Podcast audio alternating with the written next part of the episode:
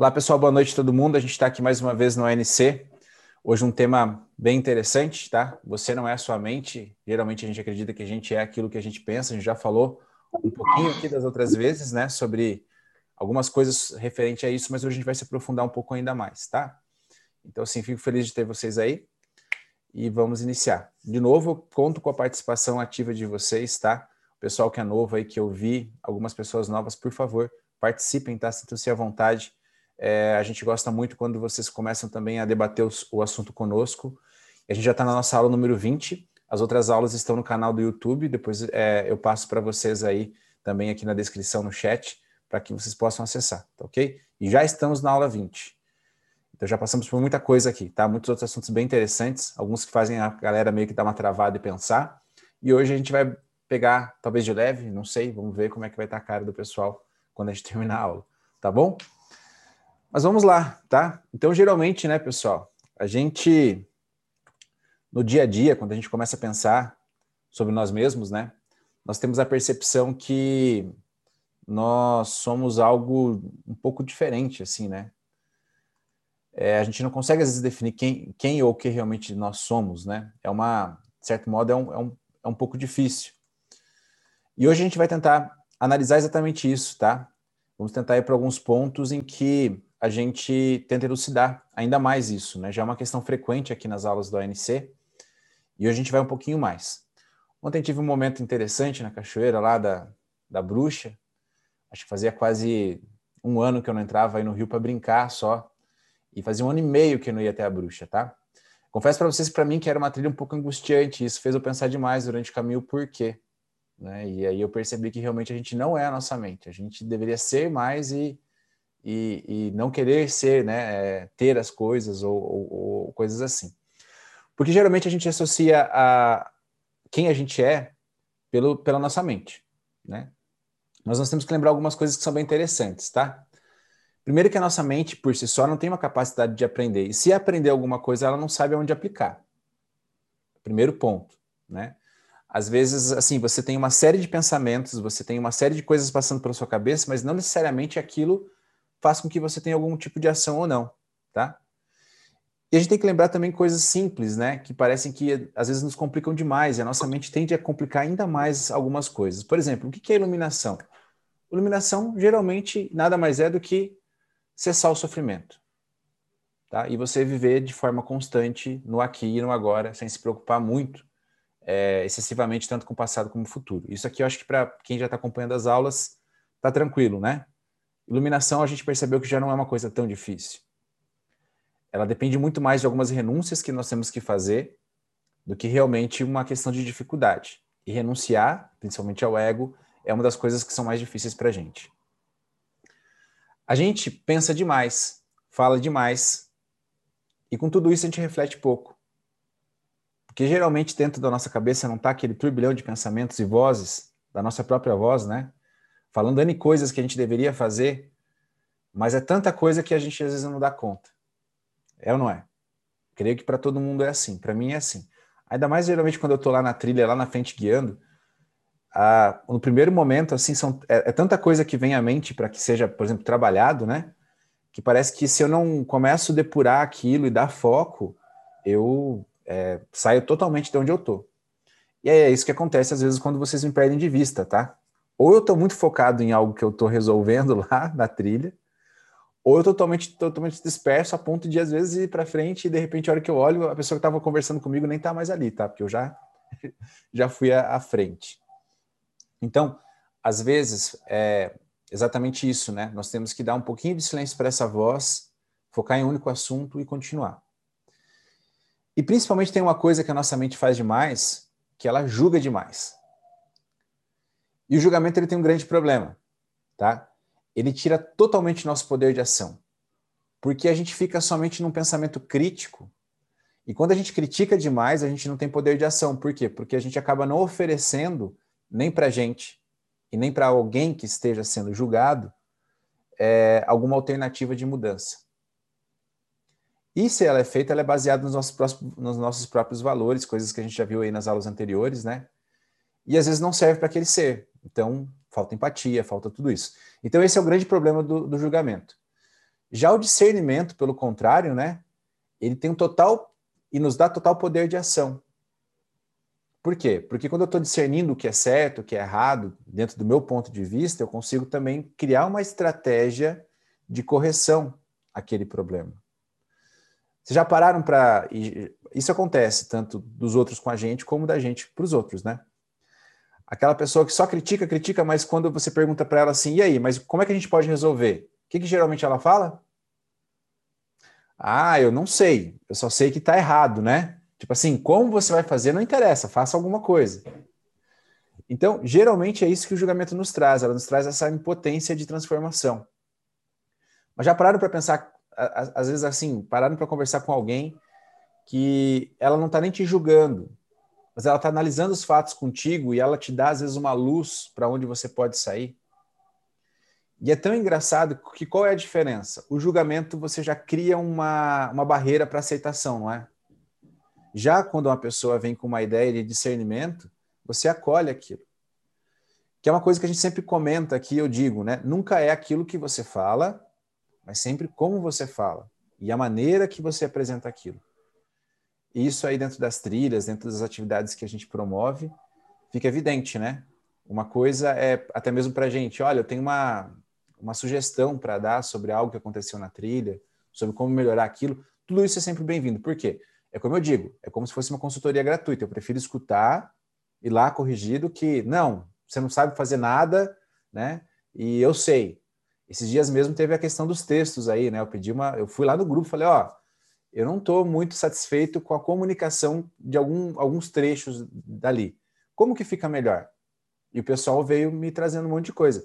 Eu, pelo menos, eu pude perceber, pelo que a gente pôde conversar aquele dia com algumas pessoas, que elas preferem uma informação mais assertiva e detalhada, é, assertiva e resumida, com pontos, do que talvez ler um texto que tenha sido todo produzido. Olha, você vai passar pela cachoeira e depois você vai pisar lá na lama, você vai andar um quilômetro pela lama. Quer dizer, eles querem saber onde que é, como começa, se vai se molhar, se tem cachoeira, se não tem. Disso, o restante eles não acabam nem lendo. Então foi isso que a gente mudou e fez tudo no site. Então são coisas legais porque se eu estou somente no meu ego, eu digo assim, não, isso é perfeito. Quem quiser que leia daquela forma, porque foi assim que eu fiz. Já quando eu consigo discernir o que está dando certo do errado, eu consigo fazer essas alterações. Por isso que é muito legal quando a gente dá é, um pouco de vazão é, para o nosso ser e não só para nossa mente. Mas também é uma coisa sobre eu estava falando sobre diálogo interno, né? Que ele é muito importante. Eu acredito que nenhum de vocês, em nenhum momento da vida de vocês, tenham conseguido, né, é, parar com esse diálogo. E ele é tão importante porque ele aparece nas fábulas, né? Quando a fada aparece, ou quando aquela figurinha, né, do anjo bom, do anjo ruim, nos dizendo, olha, isso aqui, vai lá e faz isso. Não, não faz porque vai dar ruim. Então, aquelas coisas assim. Pinóquio eu acho fantástico porque tem o grilo falante, né? E ele já fala grilo falante, por quê? Porque é a consciência do Pinóquio que não para de falar para ele, cara, faz isso, faz aquilo e tal.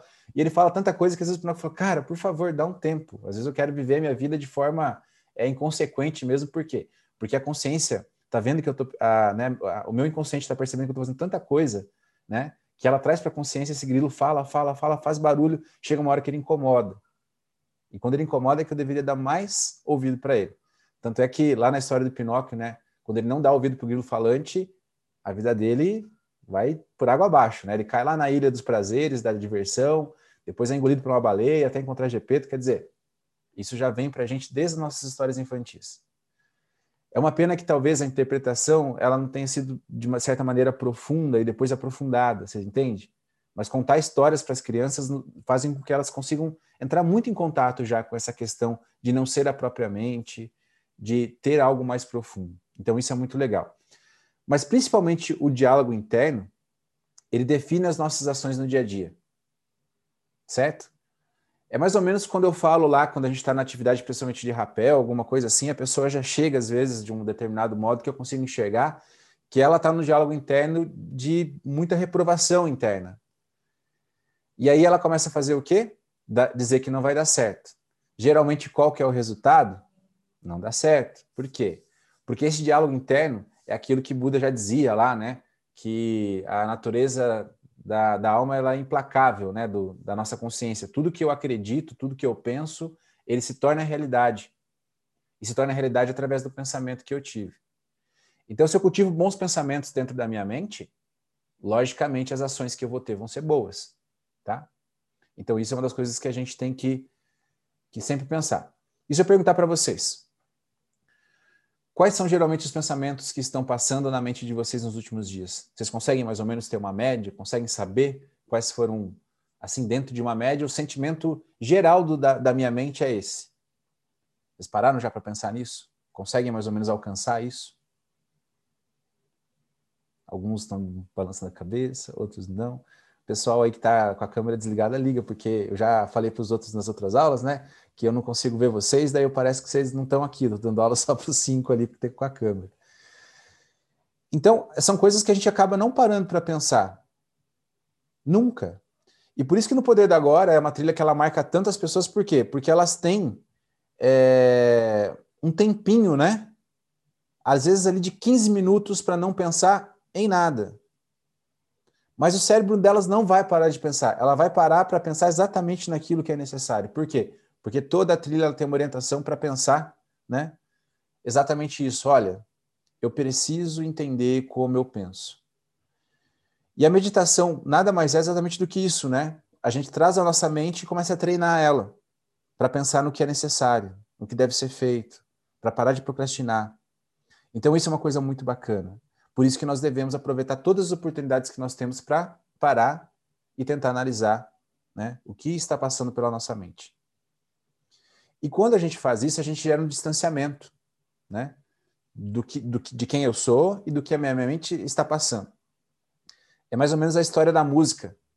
Vocês estão com alguma música na cabeça aí? Se vocês pararem para fechar o olho. Qual será que é a última música que vocês estão na cabeça? Eu geralmente algumas do Mundo Bita, uma do Pão de Queijo, por quê? Porque é as músicas que o Miguel fica cantando aí, né? Mas às vezes quando eu estou vendo que as músicas estão num nível muito assim é, baixo, né? Vamos dizer assim, eu vou lá, me tranco no quarto, escuto, escuto, sei lá, um pouquinho de uma música que seja boa. Por quê? Porque eu sei que geralmente o ambiente que eu estou escutando a música é o ambiente que vai trazer essa música para mim, né? Só que, infelizmente, eu só vou parar de escutar aquela música quando eu escutar ela inteira umas 10 vezes. Daí depois ela, isso passa, tá? Isso faz, costuma fazer sarar. Então, por, to, por conta de todas essas coisas, é que a gente tem que definir que isso, né? Você não é sua mente. Logo, você também não é uma outra coisa, você não é as suas emoções. E é o exemplo que estava dando da trilha, né? A trilha da bruxa antes ela era chamada de panaceia, de, de tanto que a gente gostava daquela trilha. A trilha de iniciantes, para vocês terem uma ideia, era aquela trilha. Os iniciantes já começavam por aquela trilha, tá? Vocês imaginam a loucura que era antes. Aí eles tinham que se jogar na cachoeira, dar três saltos mortal para trás e daí eles podiam continuar. O nosso rito de iniciação era esse. Tanto que tem pouca gente daquela época. Mas por muito tempo ela foi chamada de panaceia. Panaceia não é nada mais do que a cura, né, de todas as doenças. Assim seria a, a, a salvação do mundo, né? E depois de um tempo ela passou a ser a trilha mais angustiante que eu sempre tinha que fazer. Tanto que nós ficamos aí, ela foi quase esquecida, né? Por quê? Porque boa parte sempre dos meus problemas eu resolvi naquela trilha os meus pensamentos, as minhas emoções, a minha mente sempre trabalhou muito bem lá. Mas houve um momento da minha vida que esses, é, em, que tudo estava muito pesado, mais ou menos como o Alan está falando do turbilhão que ele vem passando, né? E o que que isso, o que que isso impactou? Impactou exatamente que esse turbilhão me fez ir para onde? Me fez dizer o seguinte, né? Julgamento. Essa trilha é ruim. Por quê? Porque de certa maneira o meu ego sabia o seguinte: quando você vai para essa trilha, ela causa em você um, um, um como posso dizer, um, um flow, né? uma, assim, uma entrega tão grande, estar lá, que você pensa naquilo que você não pensaria em nenhum outro lugar. E a angústia não é porque o caminho é ruim, porque ele tem muita lama, nem longo ele é, se a gente for ver, né? Acho que todo mundo levou ontem, os, acho que deram 12 ou 13 quilômetros, mas muito de boa, assim, não lembro certinho quanto que deu, mas acho que mais ou menos foi isso. Só que é uma trilha que, como ela é fechada, você tem que andar um atrás do outro, se você não tiver, mesmo que você esteja muito afim de conversar com as outras trilhas, que geralmente é um caminho, você não consegue. Tem momentos em que você vai estar ali caminhando sozinho, né? E por mais que a pessoa às vezes tente conversar contigo, às vezes você vai se desprender um pouquinho, você está lá na frente, está lá atrás. Então isso gera o quê? Esse diálogo interno. E diferente do diálogo interno que você tem enquanto você está falando com os outros, é um diálogo muito profundo com você mesmo. Então percebam, as minhas emoções e a minha mente fez com que eu deixasse a melhor trilha, né, que eu costumo fazer, sendo a mais angustiante. Toda vez que a bruxa entrar no calendário, eu não, mas tem uma outra trilha lá que é legal de fazer, vamos mudar assim e tal, vamos fazer isso e tal, vamos fazer uma trilha mais fácil, uma trilha mais difícil. Por quê? Porque essa angústia era gerada exatamente pela resolução. A confusão é o primeiro passo para a resolução. Então, se vocês vão para um lugar que vocês estão começando a se sentir muito confuso, muito desconfortável, esse é o local em que vocês deveriam frequentar e dar, às vezes, digo assim, na questão de elucidação de coisas próprias, tá? Ninguém está dizendo para ir lá, sei lá, é, num lugar que seja ruim e, e, ficar lá. Não, mas quando você percebe que isso começa a te incomodar, a te né, a cutucar ali dentro e não tá legal, e você percebe que você está correndo, volte para aquele lugar, em frente. Para trás nem para tomar impulso, né? Então, percebam, essa trilha tinha exatamente esse efeito sobre mim. Né? Muita coisa ruim da minha época, assim, de coisas que estavam sendo pesadas, foram resolvidas ali. Em vez de eu perceber que aquilo ali realmente era um grande resolvedor de problemas, eu coloquei ele como uma grande angústia que podia ocorrer dentro de uma atividade nossa. Né? E eu fico imaginando assim, às vezes uma decisão dessa faz com que muitas outras pessoas também não possam ter essa mesma oportunidade de se trabalhar ali, né? Então, eu confesso a vocês que eu até falava para Nana, se você quiser ir sozinha para a trilha e guiar, pode ir. Eu, eu para mim, não iria. E foi muito legal, porque ir fazer toda a trilha, guiar, se divertir com vocês, o grupo também, claro, ajuda, era muito bom, né? Eu tenho que dizer isso e ser grato a Deus, porque estamos convivendo com pessoas muito boas, pessoas muito especiais. Isso vocês não têm, eh, digo assim, para mim isso não tem valor. Eu acredito para vocês né? Aqueles que ainda não, não sabem o valor, vocês vão encontrar o valor disso. Quando a gente ficou no final, nós ficamos ali alguns casais tirando, né, o pessoal tirando foto e tudo mais. Um clima fantástico, gente. Então, assim, as pessoas que vocês convivem, as pessoas que vocês caminham, as pessoas que estão junto com você, aquelas que você olha durante o caminho e você, sabe, sente um calorzinho no coração de amor, são essas pessoas que fazem a caminhada valer a pena. São essas pessoas que vão ensinar que você não é a sua mente não, e também não é as suas emoções. Que você é um ser que é amado, que é respeitado, que é querido. São todas essas coisas que a gente procura quando nós estamos nos relacionando com alguém. Então, nós temos que nos atentar ao fato que, mesmo que esses diálogos também sejam muito positivos, se eles são excessivos, eles nos afastam do nosso objetivo e da nossa realidade. E essa é a balança que nós temos que pegar na nossa mente, na nossa alma, sobre o pessimismo e o otimismo. Entendem? O pessimismo ele vai nos colocar para baixo e vai fazer com que a gente não tome ação nenhuma. Mas o otimismo demais vai fazer a gente pensar num estado utópico, que não vai ocorrer. E quando isso não ocorre, a gente se frustra, e se frustrando, né, a gente também não consegue fazer nada.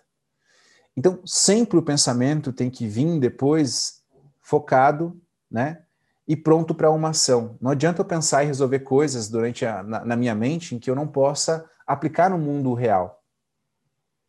O pensamento ele, ele é complicado porque a nossa imaginação permite com que a gente resolva tudo. Na minha cabeça eu posso vir agora e resolver é, achar a cura do câncer, achar uma vacina é, para a pandemia que seja boa para todos e, e, seja disponível, por exemplo, na, na, na torneira, né?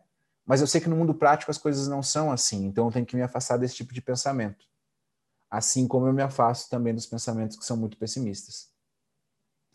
E quando eu não faço isso, ocorrem situações como essa da trilha que eu falei para vocês. Eu estava tão focado em, em, resolver problemas que eram talvez ruins, que eu não parei para pensar que esse, a resolução desses problemas ruins trouxeram todo um mar de bem na minha vida. Vocês conseguem entender? Agora eu quero que vocês comecem a me ajudar um pouquinho e eu vou perguntar qual é o maior medo da vida de vocês. Pelo menos umas três pessoas aí falem, estamos com uma sala farta, os novos, se quiserem, também se pronunciem. Qual é o maior medo que vocês têm na vida de vocês? Vamos ver se alguém realmente é sincero consigo mesmo e com os outros e responde. Alguém? Vou te ajudar, tá bom? Vai lá, José. Então, eu acho que assim, os meus maiores medos hoje é o medo da rejeição, de me sentir rejeitada, o medo de abandono, de ser abandonada por, por alguém, ou, né? E o medo de estar sozinho, de estar sozinho. São os meus maiores medos. Assim. Eles são tudo meio parecidos, né? Mas, enfim. Wake up! É isso aí. Alguém mais, gente?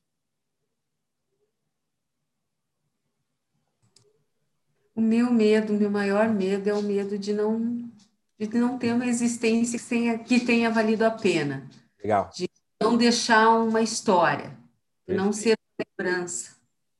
Perfeito, perfeito. Mais alguém? Algum corajoso? Alguma corajosa? Posso falar? Pode, claro, Vivian. Seja bem-vinda. Obrigada. É, eu acho que o meu maior medo é sentir a, a sensação de inutilidade. Perfeito. É, é, a necessidade de ser útil, de estar ajudando, de estar é, fazendo a diferença para alguém.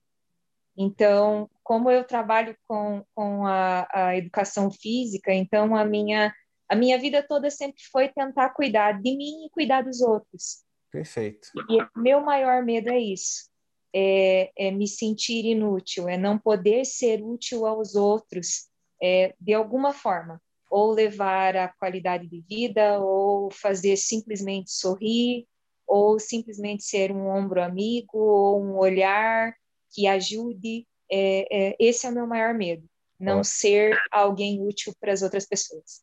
Ótimo, ótimo. Mais alguém? Ah, ah. Não? Aí o, o Alan escreveu ali, né? Ter, ter passado sem deixar nada significante. Alguém mais? Lia. Eu acho que o eu acho que o meu maior medo é não fazer parte, não estar presente na vida daqueles que para mim importam, assim, acho que esse distanciamento, não estar presente na vida deles, acho que é o que mais me angustiaria, assim, minha família, dos meus filhos, meus amigos, pessoas que eu amo, acho que seria a parte mais difícil. Show. Então, o que a gente percebe de todos esses medos? Qual é a base? A base de todo medo humano, o medo base, assim, que se baseia em tudo, sempre vai ser um só: medo da morte. Você fala, ah, mas ninguém falou medo de morrer. Lembrem, a morte ela não ocorre somente fisicamente. Porque senão a gente sofreria uma vez, né? Ah, eu vou morrer um dia, e aí acabou a história, porque nada teria muita relevância. Porque o que realmente vai, eu vou ter medo vai ocorrer no final da minha vida, eu só não vou saber quando. Esses dias eu falava com o Miguel sobre isso, olha só, né? Ele falou, perguntando o que acontecia depois da morte, eu falei, tentando explicar para ele e tal. E ele falou: quando é que eu vou morrer? Eu falei: eu não sei, ninguém sabe. Ele falou: mas pergunta pro Google. Olha como é que as crianças já estão, elas acham que o Google vai saber. Eu falei: filho, não adianta. Ele falou: não, ela vai, ele vai dar a data. Eu falei: não, não dá. Né? Graças a Deus, ainda não. A gente não sabe daqui para frente, né? Tem um filme fantástico, é O Preço da Manhã, vocês já devem ter visto, não sei, que ele conta exatamente uma história assim, né? Cada ser humano já nasce lá com um crédito de horas que vai viver, e eles não chega um momento em que eles não envelhecem mais. É, não lembro certinho qual era a data, se era com 30 e poucos anos. E a partir do momento eles têm então é, um relógio que aparece, acho que é no braço, aqui no punho, quantas horas eles têm. E você trabalha não mais por dinheiro, você trabalha por créditos de tempo. E aí vai mostrando como é que um cara tenta equalizar de novo isso. É um filme fantástico. Eu recomendo que vocês assistam. Vocês vão querer fazer tudo que tem que fazer amanhã daí. Aí já não vai dar certo, porque, de novo, planejamento, né? Mas basicamente nosso maior medo é isso, tá? É medo de não ser lembrado, de não ser útil, de ser esquecido. Tanto é que todo mundo pensa assim: ah, mas depois que eu morrer, como vai ser? Ué, vai ser como sempre foi, o mundo vai continuar girando, as pessoas vão ficar tristes talvez por uma, duas semanas, alguns vão ficar mais, dependendo né, do grau de, por exemplo, assim, uma mãe que, e, um, e um pai que talvez inverta a ordem, a ordem natural, claro que isso é muito mais impactante, eu né, acabo acompanhando isso e sei, mas a gente vai lembrar com saudade. E a gente tende, aqueles que né, vão passar, tipo, tá, mas ninguém vai lembrar de mim, é isso que nos assusta, tá? O esquecimento. O esquecimento total depois que a gente passou, porque o tempo acabou para a gente, né? Eu até digo que no meu epitáfio vai estar escrito, não estou aqui. Correto? então, quem for lá visitar vai escrever, não estou aqui. Então, nós devemos deixar de, de o ser ser e não deixar a mente influenciar. A mente tem que ser uma ferramenta para que a gente construa a nossa estratégia de vida. E aí eu pergunto para vocês: geralmente, quando eu falo de sobreviver, vem uma outra pergunta. Todo mundo diz que quer, é, de certa maneira, agradar alguém ou ser lembrado por alguém, ser útil a alguém, mas quem é esse alguém? De quem que vocês realmente querem a aprovação? Já pararam para pensar nisso? Tá, ela não ri. De quem vocês querem realmente a aprovação?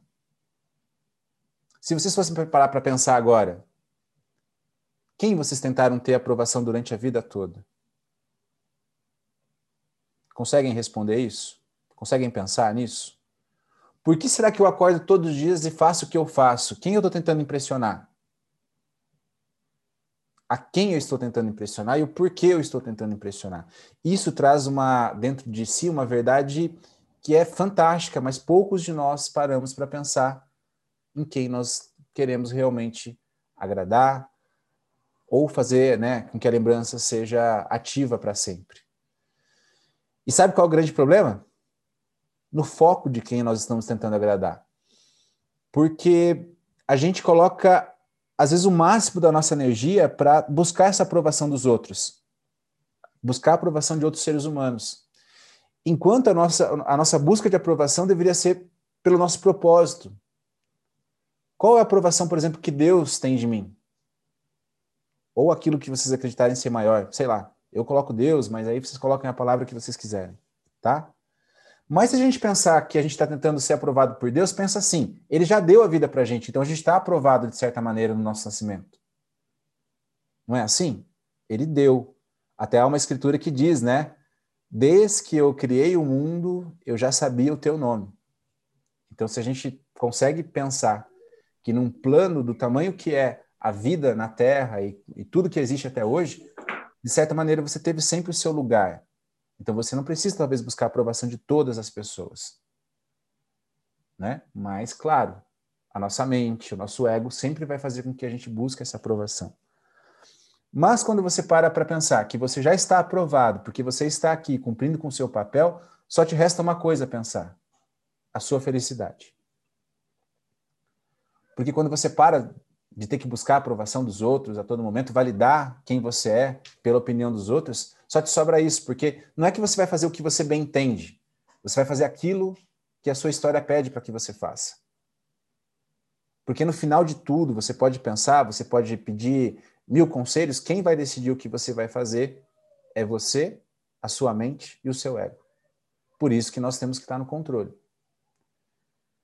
Mas por a gente não ser, a gente não se conecta né, com o agora. A gente fica conectado exatamente com o passado e com o futuro. A gente caminha no presente e vive no passado no futuro. Quando deveria ser o contrário.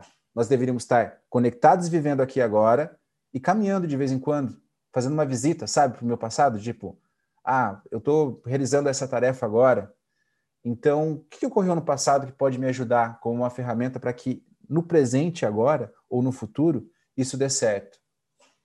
Mas, claro, eu não posso também esquecer do meu futuro. O que, eu planejo para o meu futuro? Qual é a minha estratégia? Porque, relembrando, se você não tem tua estratégia, você faz parte da estratégia de alguém. E, às vezes, o seu papel na estratégia dessa pessoa não é o melhor papel ou o papel que você esperava. Então nós temos sempre que pensar em qual é o meu papel e estar conectado totalmente com agora. E aí ocorre que às vezes a gente vai se sentir ferido ou atacado, né? E aí nós temos que prestar muita atenção nesse momento para onde a nossa mente nos leva. Quando eu me sinto ferido, quando eu me sinto angustiado, como no meu caso lá da trilha que eu estava contando para vocês, eu parei e fiz uma reflexão profunda no início da trilha. Quais foram os acontecimentos que fizeram com que eu tivesse essa angústia, que eu não, que não gostasse de ir até lá? E o porquê mesmo indo até lá eu não conseguia mais me conectar, ir até a cachoeira, mesmo que fosse sozinho. Afinal, uma das minhas funções, né? Verificar se o rio está fundo, verificar se não vai ter um redemoinho que vai dragar alguém lá para um kraken e verificar se não tem uma cobra atrás da pedra, é, e aí ver se dá para ir ou não, e depois se eu for lá, voltar e tiver tudo bem, aí ok, outras pessoas podem também tentar. Né? Por um lado, parece ser muito ruim pesado, mas por outro lado é fantástico. Me permite, às vezes, viver coisas que os outros não vão viver. Ou deixar de viver a minha vida fazendo coisas que ninguém faria, né? Também tem isso. Ontem mesmo foi a, questão da cobra, né? Eu vi o ratinho, mas não vi a cobra. E a cobra estava do lado do meu pé. Então tem, a gente tem que acreditar que, que existe um plano maior dizendo que, né, olha só, continua aí, né, nas suas trilhas que está tudo certo. Então nós devemos sempre lembrar de ser, tá? Porque o ser ele traz livre-arbítrio. Quando você fica focado no seu ego, na sua mente, sabe o que acontece? Alguém chega e pede algo diferente para você, você não faz. Porque você falava assim: ah, mas não é do meu feitio ajudar.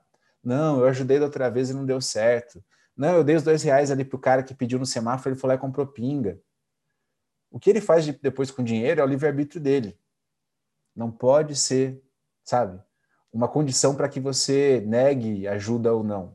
Você entendeu? Então a gente tem que sempre pensar dessa forma. Nós sempre devemos lembrar que a, a, a emoção é uma energia interna e ela tem que ser dispersa. Aí nós temos que escolher a melhor forma para dispersar essa energia. Por exemplo, eu tinha uma emoção interna de muita angústia sobre a trilha, só que eu tive que tomar uma decisão. Calma, isso ocorreu lá atrás, né? Das outras vezes já foi melhor, e agora pode ser melhor ainda. Isso é fantástico, né?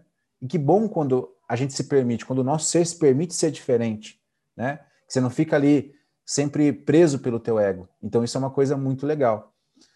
Então nós temos que tornar cada vez mais autoconscientes a fim de a gente não ficar sendo sequestrado pela nossa inconsciência. Já não sentiram sequestrados às vezes? Você quer muito fazer uma coisa, mas chega na hora e você faz outra. Daí você fala assim, mas por que eu fiz isso? Eu não sei. Houve um sequestro da sua consciência ali pela sua inconsciência. Ela te levou, ela foi, levou, fez o que você quer, que é, você quase um relâmpago às vezes, tá? Te coloca atrás do porta-mala ali, vai rapidinho, pega a senha do cartão. Isso acontece muito, né, com cartão de crédito, quando a gente vai comprar alguma coisa. Você vai ver, depois fala, por que, que eu comprei, né? No impulso. Impulso, exatamente essa palavra. A sua inconsciência tenta sempre te levar, sabe, por impulso a fazer coisas que talvez você gostaria de fazer, mas não faz, ou coisas que você já postulou para você, isso aqui eu não vou fazer, mas ela quer. E aí, como você não tem controle, ela vai lá e faz. Né? Então, isso é uma coisa que nós temos que cuidar também. E a gente tem que lembrar o seguinte: o amor é um estado natural do ser humano, tá?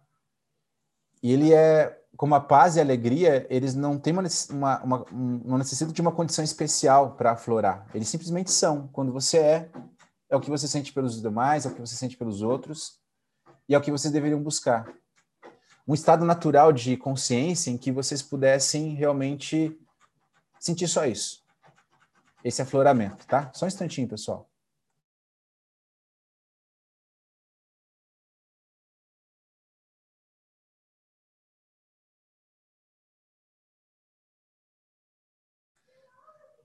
Então, pessoal, é, esse afloramento que, que a gente tem que buscar desse amor, dessa, de todas essas coisas, para que a gente possa ser mais feliz, tá? E a última pergunta que eu quero fazer para vocês é o seguinte: o que realmente protege vocês? Por exemplo, por que, que vocês não colocam a mão no fogo? Alguém consegue me explicar?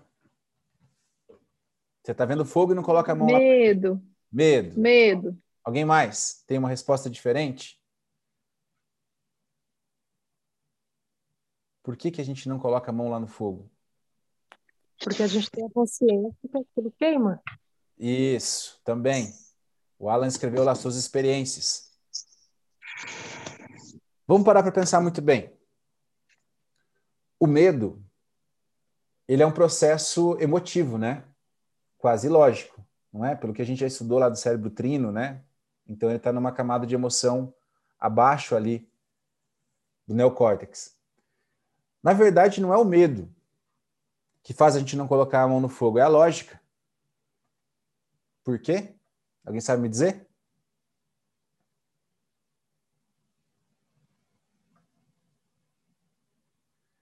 Não é o medo de nos queimar que impede a gente de colocar a mão no fogo, mas é a certeza que vai queimar que nos impede. Você não, post... você não fica ponderando se aquilo é verdade. Uma vez que ocorreu, a sua lógica entendeu o que ocorreu, pronto, você sabe que sempre vai ocorrer de novo. Então é aquele processo, né? Se existe um fogo e eu coloco a minha mão, logo a minha mão queima e logo eu vou sentir dor e logo não vai ser bom. Vocês entendem? Então, graças a Deus, nós temos um processo lógico que nos impede de fazer as coisas erradas ou as coisas que não são boas para gente. Quando esse processo é somente pelo medo, eu, ia lá, eu, eu, eu, iria lá e colocaria a minha mão quantas vezes fosse necessário no fogo. Por quê? Porque eu não ia ter essa lembrança lógica da situação.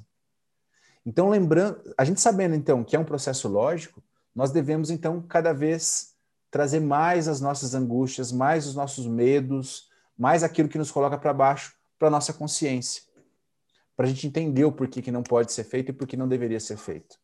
Conseguem compreender? Então não é o medo, mas é a certeza que a nossa mão vai queimar que nos impede de colocar a mão lá no fogo, tá?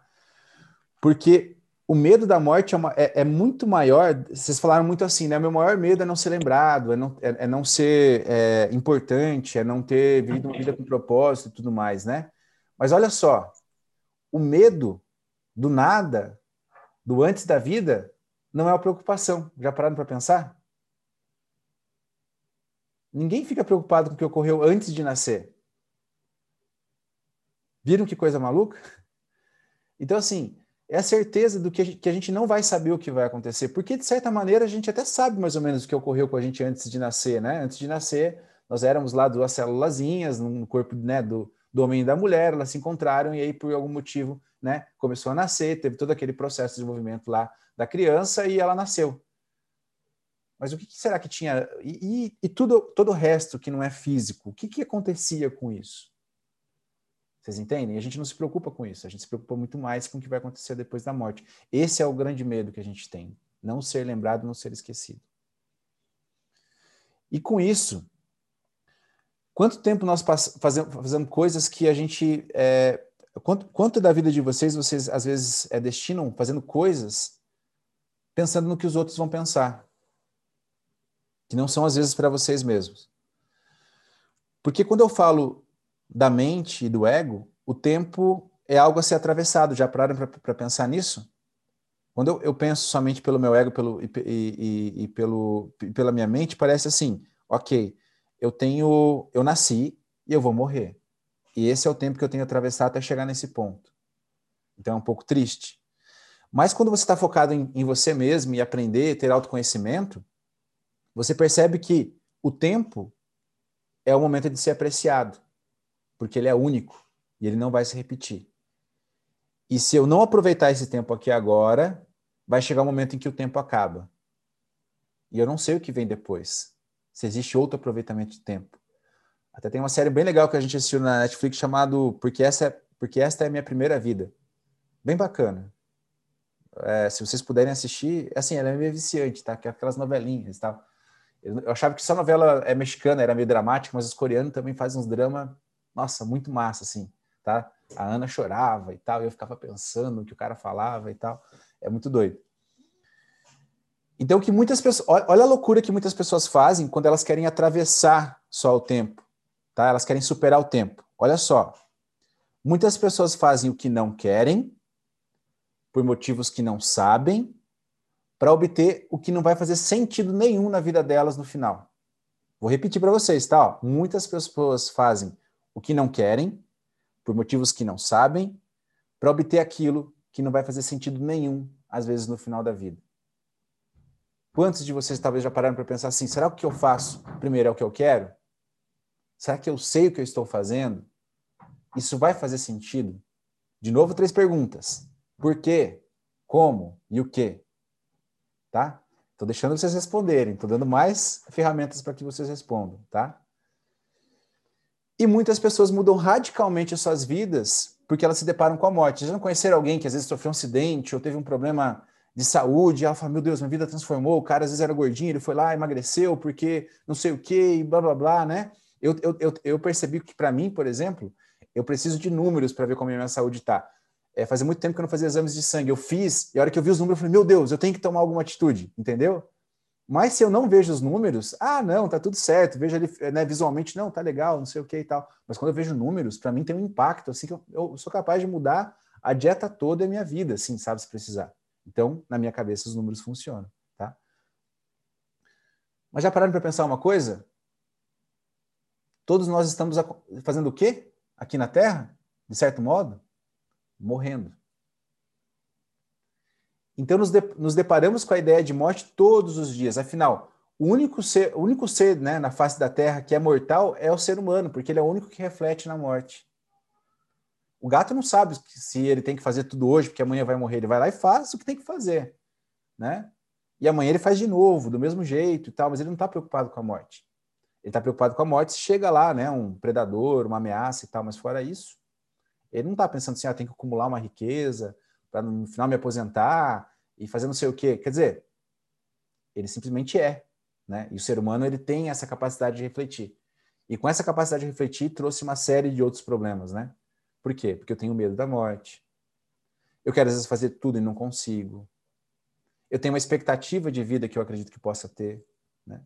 Então, tudo isso dificulta uma vez, às vezes as coisas, né? E aí nós nos apoiamos em cima de uma outra coisa que tem um sentido muito bom, mas às vezes pode ser muito ruim, a esperança. Porque a esperança ela pode virar um ópio.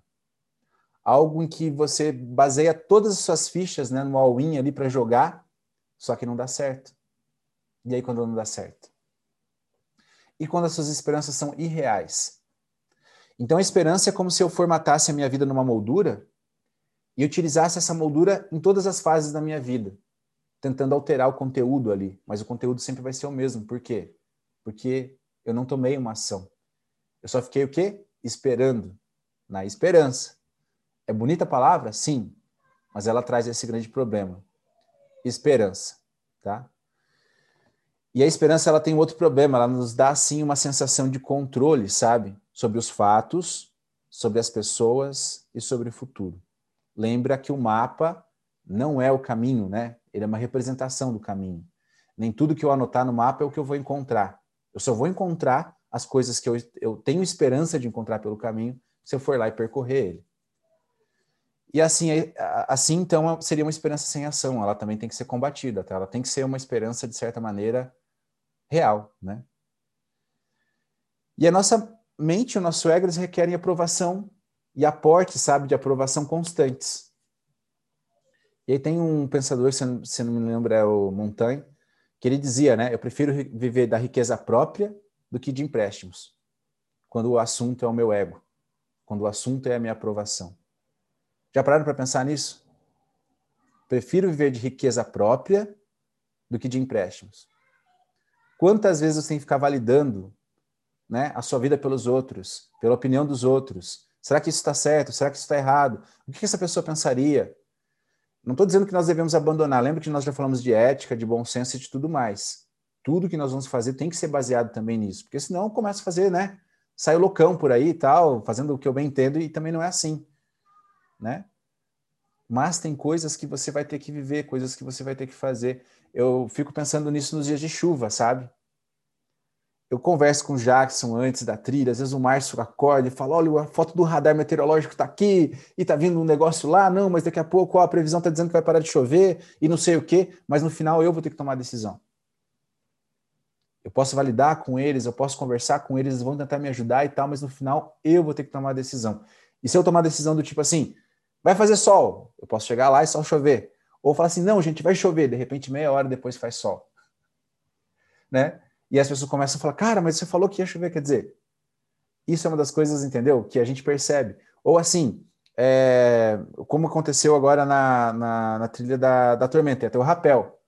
Se inscreveram três ou quatro pessoas, eu falei assim, olha, eu não sei, alguma coisa na minha intuição diz para não fazer o rapel. Né? Vou aproveitar que é um número baixo de pessoas, vou tentar transferir essas pessoas para o próximo final de semana e a gente faz no próximo final de semana. Cheguei lá, a cachoeira estava cheia, de um modo que nunca eu poderia fazer o rapel. Para vocês terem uma ideia, a gente não conseguiu chegar perto da cachoeira ontem. Tá? Nós tivemos que tomar uma outra trilha para poder chegar na lateral da cachoeira e poder avistar a cachoeira pela lateral. Tá?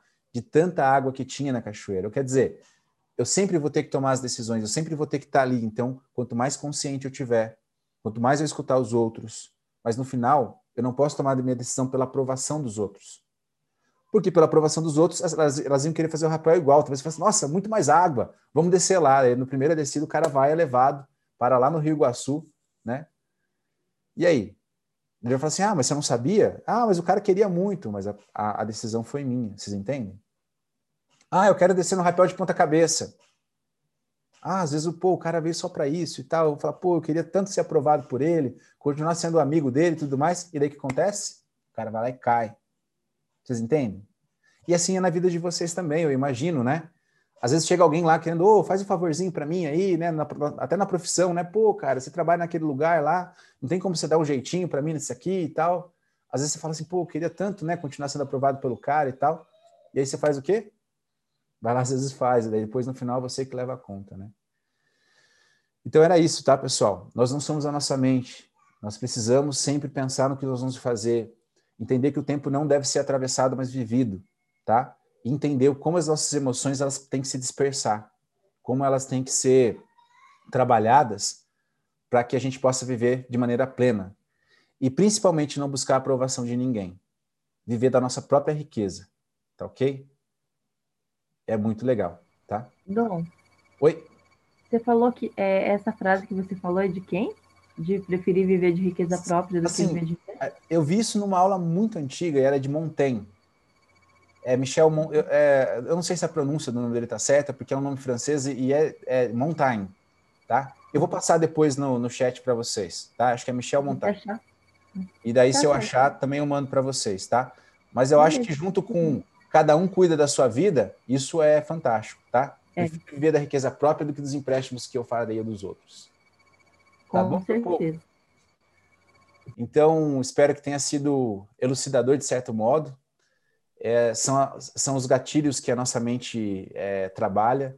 Se a gente não der, sabe, um pouco de atenção para a nossa mente, ela nos leva e nos arrasta, tá bom? E ela nos sequestra. Acho que isso também é uma coisa legal de se, de se ponderar, tá? O sequestro que às vezes a nossa inconsciência faz com a gente mesmo.